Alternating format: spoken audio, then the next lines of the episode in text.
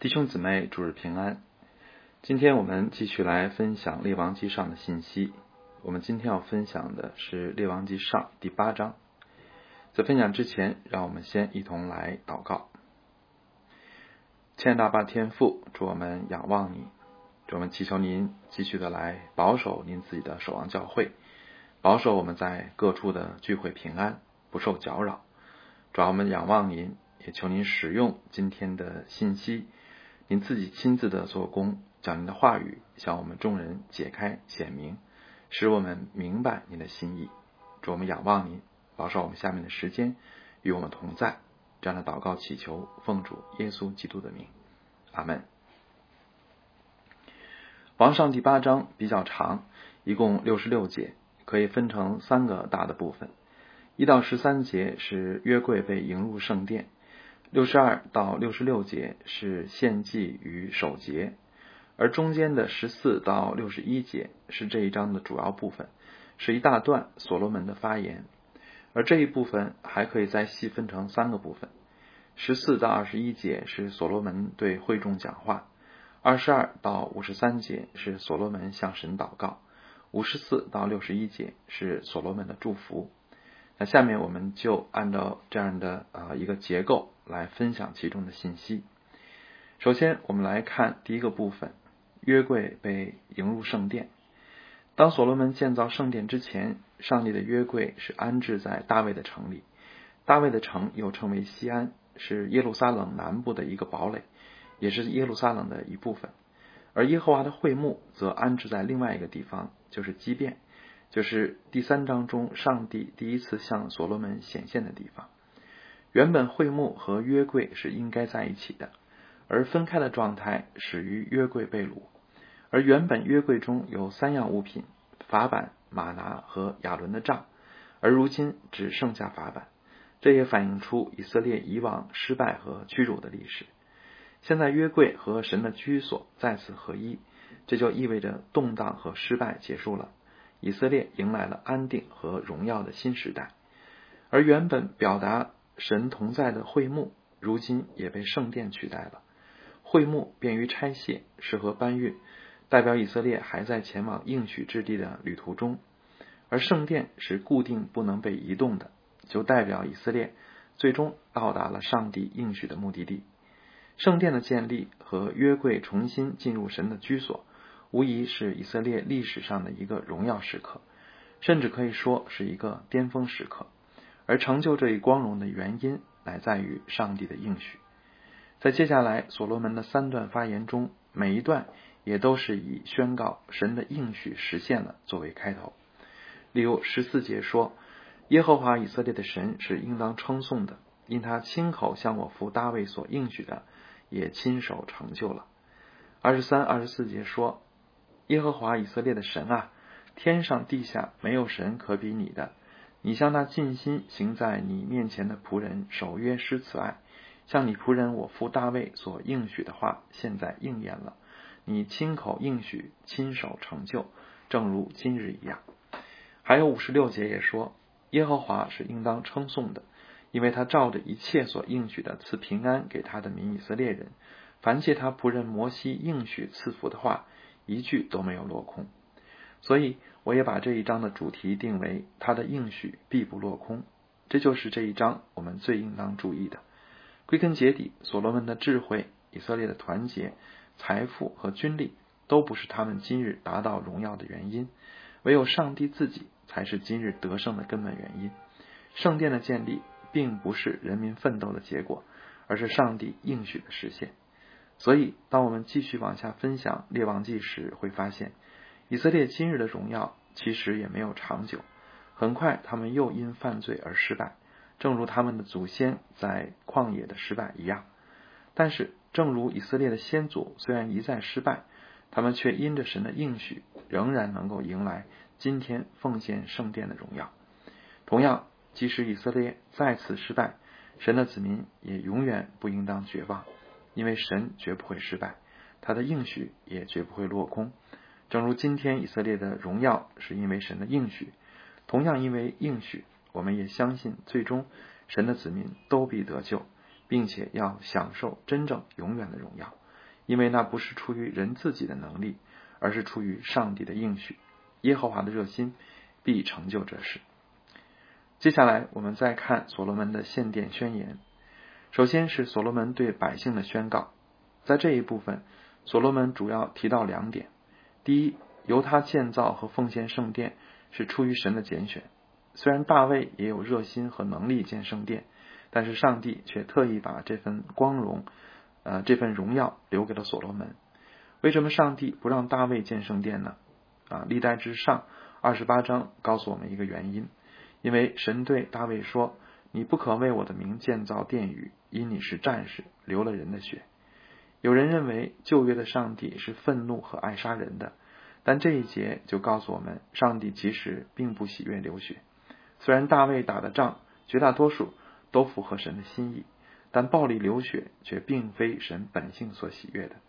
世上的流血并非上帝造成的，而是人的罪带来的。公义的上帝虽然也使用武力审判罪恶，但上帝的心肠却是不愿一人沉沦，乃愿人人都悔改。所以，上帝不让大卫建殿，正反映出上帝厌恶流血的性情。他愿自己的殿成为万国祷告的殿。而不愿自己的殿使人联想到战争和杀戮。此外，上帝不让大卫建殿，而让所罗门建殿，也提醒我们：凡事上帝都有安排，人的责任乃在于顺服。在大卫看来，自己没有建圣殿，是不是遗憾呢？如果大卫这么想，就说明他还不够属灵，因为顺服比任何事都重要。按照自己的意愿做事而不顺服神，做的再多也是枉然。甚至是得罪神。基督徒不应当羡慕别人做什么，而应当明白上帝让自己做什么，并且顺服上帝的意思。有人立根基，有人在上面建造，有人撒种，有人浇灌，有人收割。我们所要做的，不在于是大事还是小事，精彩还是枯燥，被人看见还是默默无闻。唯一重要的，只在于你是顺服神而做的。出于顺服的工作，就有完全的价值。也必有赏赐为他存留。其次，所罗门在这段话中也提醒以色列，圣殿中保存着约柜，他们都是圣约的子民。圣殿代表上帝的同在，但是约柜也提醒以色列人，上帝的同在不是无条件的，上帝是守约施慈爱的上帝，而他的子民也应当守约，才能够享受上帝的赐福。正如《生命记》二十八章。摩西宣告的祝福和咒诅，关键就在于听从神的诫命，还是藐视神的律法。所以王上第八章虽然充满荣耀和喜乐，但是到第十一章，以色列就又陷入了危机。以色列经过短暂的统一，又再次分裂。难道是神的膀臂缩短，不能保护他们吗？不是的，而是因为以色列和所罗门犯罪，所以招致上帝的审判。对于基督徒来说，这一提醒仍然重要，因为上帝因着基督的缘故啊，虽然上帝因着基督的缘故不再弃绝我们，但是我们选择圣洁或者放纵，做一个认真的基督徒，还是做一个挂名的基督徒，必然影响我们与神的关系，也决定我们的生命是处于蒙福的状态，还是和还是和世人一样感受不到平安，心里也没有依靠。我们觉得自己的生活一团糟吗？不要因此怀疑上帝的慈爱和能力，倒要好好反省自己是否偏离了上帝的心意。我们所思所想都符合圣经真理吗？即使我们所做的都是正确的事，但是否超过了上帝给你的呼召和量给你的境界呢？我的意思不是说让我们好像约伯的朋友随便分析别人的问题，但我们自己却是应该养成常常反省自己的习惯，因为我们应当知道神的爱。并非没有原则，顺服或者悖逆，圣洁还是犯罪，人对神的回应不同，他与神的关系也不同。接下来我们再看所罗门的祷告。所罗门的祷告有四点值得我们思想：第一，他承认圣殿并不真实上帝的居所。他说：“神果真住在地上吗？看呐，天和天上的天尚且不足你居住的，何况我所殿的，我所建的这殿呢？”从这一点看，我们说所罗门还是有灵性的。他知道上帝是至高至大的，任何有形的事物都不足以承载上帝的本体，也不能限制上帝的作为。所以，仇敌可以拆毁圣殿，但能说人打败了上帝吗？圣殿有一天会不复存在，但能说上帝就不再听祷告，也不再施展作为了吗？在历史上有无数的基督教遗迹，其实已经不复存在了。今天在欧美也有很多教堂，因为没有信徒而废弃，甚至变成商场，甚至清真寺。啊，中国这几年也也在发生拆教堂和十字架的运动，但我们为此伤感，却不应当灰心。因为这些有形的事物并不等于上帝本身，我们的信心若放在有形的事物上，终必失落。我们若始终仰望至高的神，就不会被世界的变幻夺去信心和盼望。其次，这一段又启示了一种祷告的祷告神的方式，就是透过圣殿向神祷告。圣殿好像一个媒介，一个中转站，可以把祷告的信号发给神。这一点好像和前面讲的有矛盾。如果是这样，有形的圣殿岂不是必不可少了？而且在以色列失去圣殿后，难道上帝就不垂听他们的祷告了吗？所以我们说，透过圣殿向神祷告是一种预表。石头的圣殿不是真正的中介，而是指向另一位不是人手所造的，也不能被人拆毁的圣殿，就是基督。正如约翰福音二章十九到二十一节。主耶稣回答犹太人说：“你们拆毁这殿，我三日内要再建立起来。”犹太人便说：“这殿是四十六年才造成的，你三日内就再建立起来吗？”但耶稣这话是以他的身体为殿，所以我们今天祷告之后说：“奉主耶稣基督的名”，就是这个意思。我们的祷告其实是有中介的，或者说我们成为天父的儿女，是因为有基督做了我们和父神之间的中保。它才是真正的圣殿，是真正稳固得胜、不能被拆毁的圣殿。第三，在这一段所罗门的祷告中，有一个祷告是超越以色列民而关乎万民的，就是四十一到四十三节，论到不属你民以色列的外邦人，为你名从远方而来，向这殿祷告，求你在天上你的居所垂听，照着外邦人所祈求的而行，使天下万民都认识你的名。敬畏你，像你的民以色列一样，这一点就使我们想到神应许亚伯拉罕，万国都必因你的后裔得福。所以在王上第八章这一大段所罗门的宣言中，不仅包括上帝对大卫的应许，对摩西的应许，也包括上帝对亚伯拉罕的应许，而所有上帝的应许都必实现。主耶稣说：“圣殿乃是万民祷告的殿。”今天普世万民都因主基督成为神家里的人，就是这祷告的应验，更是上帝应许的应验。感谢神，使我们这原本与神无关的人成为了他的儿女，并啊，并且这不是因为哪个国家或者民族的功劳，而是单单因为基督，上帝真正的儿子，真正的圣殿，也是真正的中保。第四，这一段所罗门的祷告一共有七项。七是完全的数字，就代表所有的祷告。而这七项祷告中有四项，也就是一多半都是关于人犯罪后若肯悔改就求神赦免的祷告。一方面，这说明所罗门知道人性的软弱；而更重要的是，这反映出上帝的性情，他是有怜悯、有恩典、乐意饶恕赦免的神。在新约中，那个迎接浪子回头的父亲，就是上帝形象的最好表达。对于基督徒来说，在我们面对自己的软弱和失败时，最能给我们安慰的信心是什么呢？就是上帝是愿意赦免的上帝，他命令我们饶恕人七十个七次，因为他自己就是有无限怜悯和赦罪之恩的上帝。所以，无论我们是怎样的浪子，你都不要灰心，要相信上帝就是那位，那就是那样一位随时等着你悔改，并要赦免你的父亲。这就是基督徒最大的安慰和鼓励。我们的信心不是人能不犯罪，我们的信心乃是上帝愿意赦免。所以，亲爱的弟兄姊妹，在人与上帝的关系中，真正的难处不是上帝会听祷告吗？上帝会赦免吗？而是你愿意悔改，愿意承认自己的罪吗？男主人亲近神的最大障碍就是人不承认自己有问题，甚至讲啊，甚至讲真理相对化，讲罪恶合理化。这样的人是与神隔绝的，不是神拒绝他，而是他拒绝神。求主帮助我们，愿他赐我们勇敢的心，敢面对自己的本相，更求他赐我们信心，真知道上帝慈父的心肠和他无限的怜悯。接下来我们再看所罗门对会众的祝福。其实祝福也是祷告，因为福气不是从人而来，而是从神而来，所以祝福也是代祷。所罗门在这里的代祷可以称啊称为是一个典范，因为他所求的也是我们每个人都应当常常向神祈求的。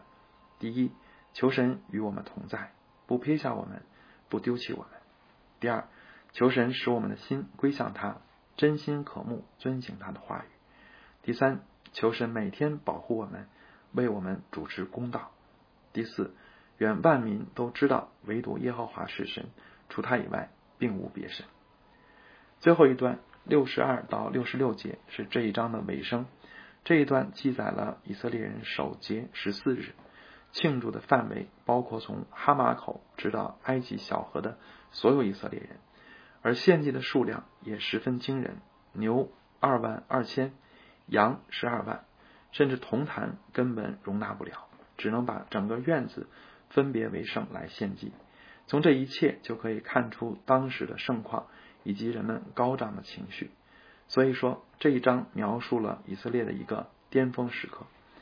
当人们处在今世某个巅峰的时刻，谁不希望这一时刻存到永永远远呢？而不能存到永远的荣耀，还值得人盼望吗？美国总统特朗普提出的口号是“让美国再次伟大”。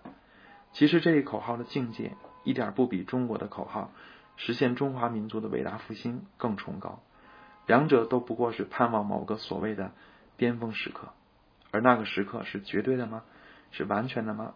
是毫无瑕疵且能存到永永远远的吗？王上第八章就是这样一个巅峰时刻，但在盛世的表面，其实早已。啊，表面之下其实早已潜伏了危机，不久这危机就要结出恶果。而当我们对比当日的荣耀和后来的失败，我们不禁要问：什么才是上帝终极的应许？什么才是彻底的拯救？如果人手造的圣殿会被拆毁，什么才是不会被拆毁的圣殿？如果所罗门不是可靠的，那么谁才是可靠的弥赛亚？感谢主。我们基督徒都知道这些问题的答案了。王上第八章是充满荣耀和喜乐的，它是上帝部分应许的实现，却不是上帝终极应许的实现。但全章又充满指向将来真正荣耀的线索。所以，亲爱的弟兄姊妹，但愿上帝阶段性应许的实现，可以激励我们相信上帝的终极应许，也愿我们的眼目不要留恋地上暂时且不完全的荣耀。而忘记了真正美好的天上的家乡。但愿我们都能诚心对基督说：“主啊，在你有永生之道，我们还归从谁呢？”又能说：“主啊，我愿你来。”阿门。好，我们一同一同祷告。亲爱的爸天父，我们的主耶稣基督，我们唯一的救主，我们真正的中保，我们仰望你。主，我们感谢您啊，成为啊我们的救主。我们感谢您。真的将我们这本不属于啊您子民的人，真的是纳入您的家中，成为您的儿女，都是因为耶稣基督的缘故。主我们感谢您，我们祈求您坚定我们的信心，并且真的每一天的吸引我们的眼目，单单的定睛在您自己的身上，并且盼望那真正值得盼望的，仰望那真正可以仰望的。主要我们仰望您。我们求您使我们不要忘记我们真正的盼望在哪里，我们的真正的盼望在天上。求您使我们不要忘记我们真正的依靠是谁，我们真正的依靠单在我主耶稣基督。